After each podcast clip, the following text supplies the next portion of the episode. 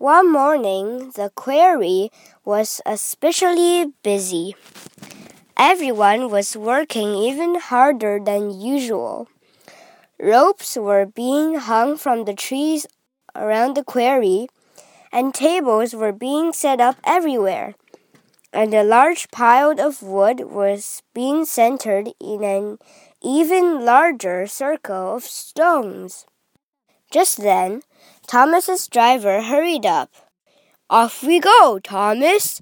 We are going to Anopha to pick up an important special. What are we picking up? asked Thomas. We have to get the children for the big Halloween party, and we do not want to be late. Thomas was very excited. He couldn't wait to see all of the children in their costumes. On his way into town, Thomas saw a black cat dart across the tracks and disappear into the bushes on the other side.